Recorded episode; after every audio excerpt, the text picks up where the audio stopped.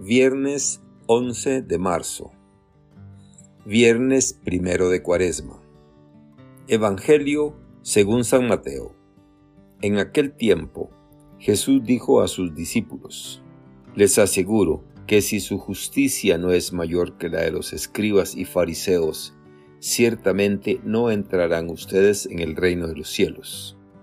Han oído que se dijo a los antiguos, No matarás y el que mate será llevado ante el tribunal. Pero yo les digo, todo el que se enoje con su hermano será llevado también ante el tribunal. El que insulte a su hermano será llevado ante el tribunal supremo, y el que lo desprecie será llevado al fuego del lugar de castigo. Por lo tanto, si cuando vas a poner tu ofrenda sobre el altar, te acuerdas allí mismo de que tu hermano tiene alguna queja contra ti, Deja tu ofrenda junto al altar y ve primero a reconciliarte con tu hermano y vuelve luego a presentar tu ofrenda. Arréglate pronto con tu adversario mientras vas con él por el camino, no sea que te entregue al juez, el juez al policía y te metan a la cárcel. Te aseguro que no saldrás de ahí hasta que hayas pagado el último centavo. Palabra del Señor. Gloria a ti, Señor Jesús. Reflexión. Queridos hermanos, el Evangelio nos pide todo.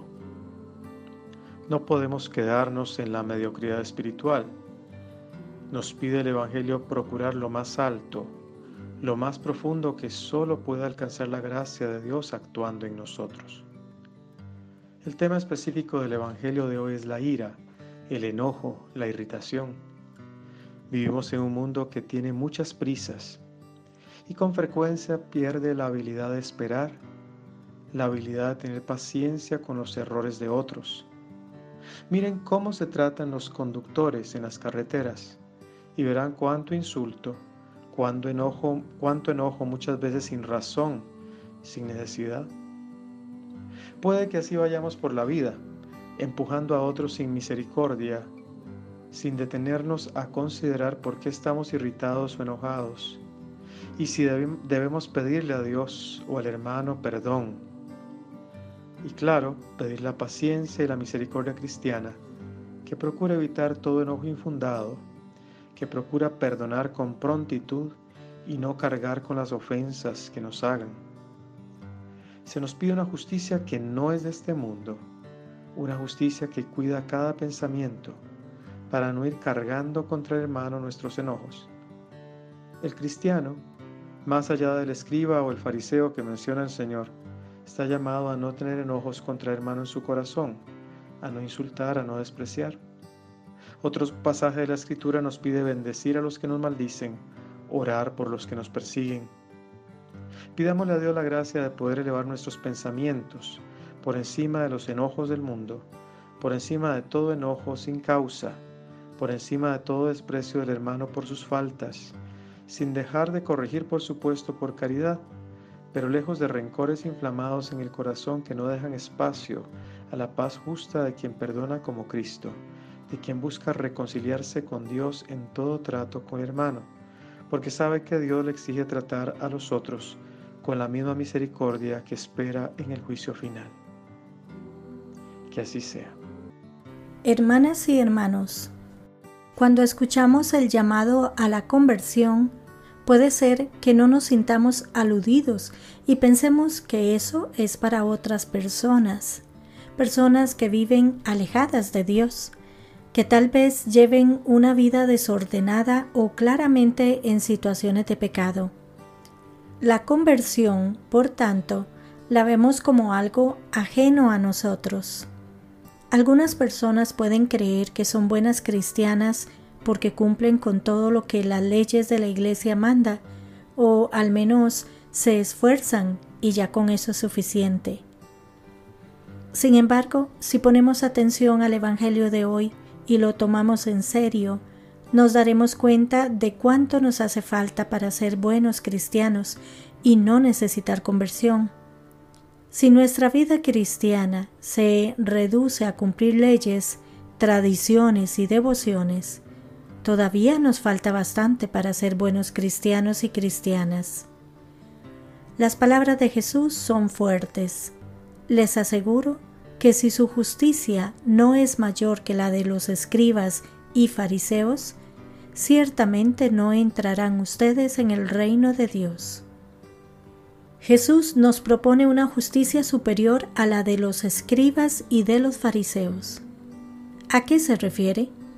La justicia de los escribas se basaba en el conocimiento profundo de la ley, y la justicia de los fariseos se basaba en la observancia escrupulosa de sus preceptos. Unos y otros consideraban que eso era suficiente para ser buenos creyentes y agradar a Dios. Por lo tanto, no necesitaban conversión ni hacer ningún cambio en sus vidas. Jesús no dice que eso sea malo, no descalifica esa actitud, sino que nos invita a ir más allá de eso. Él no quiere que sus discípulas y discípulos nos conformemos con esa actitud externa, que no nace del corazón y no es expresión de amor, porque busca su propia autojustificación, con la que después se acusa y condena a los que siendo débiles o estando en situación de necesidad no logran cumplir con tantos preceptos. Superior a esta justicia que se funda solo en el saber o el hacer es la del amor, que va más allá de mínimos y que siempre aspira al máximo.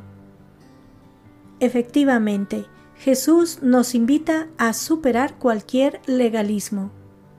La ley de Moisés apunta al mínimo necesario para ser coherente con la fe y garantizar la convivencia entre las personas. Pero el cristiano, instruido por Jesucristo y lleno del Espíritu Santo, ha de procurar superar este mínimo para llegar al máximo posible del amor. Solo la vivencia de un amor auténtico nos puede llevar al máximo, a la tolerancia, al perdón, a la entrega generosa, al servicio desinteresado, al amor a los enemigos. Y la raíz de ese amor está en el corazón humano es ahí donde brota lo bueno y lo malo.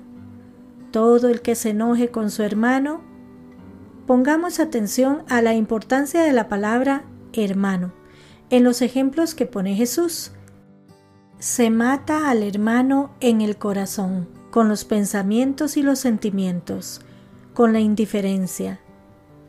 Se mata al hermano con las palabras injuriosas y despectivas, como tanto insiste el Papa Francisco. La murmuración es una actitud asesina porque mata, acaba con la gente, acaba con la fama de la gente. Además, cuando hablamos mal de los demás, les quitamos el rostro de la belleza de Dios y les ponemos la máscara de la fealdad del mal. Nos volvemos feos también mirándonos en el espejo, manchado con la sangre del hermano al que matamos con la lengua. El sentido de la justicia que nos propone Jesús en el Evangelio de hoy es exigente, ya que implica vivir con amor. El amor siempre tiene algo de desmesura, tiene siempre un algo más. El camino de conversión cuaresmal nos lleva a reubicar nuestra vida en ese amor evangélico de gratuidad y entrega. Esa reforma del corazón, quizás la más urgente y necesaria en nuestra vida y en nuestras comunidades cristianas, es la gracia a pedir con insistencia en este tiempo de preparación a la Pascua. Solo así superaremos la justicia de los escribas y fariseos. Solo así nos identificaremos con Jesús y podremos decir que vivimos en el amor de Dios Padre. Que Dios les bendiga y les proteja.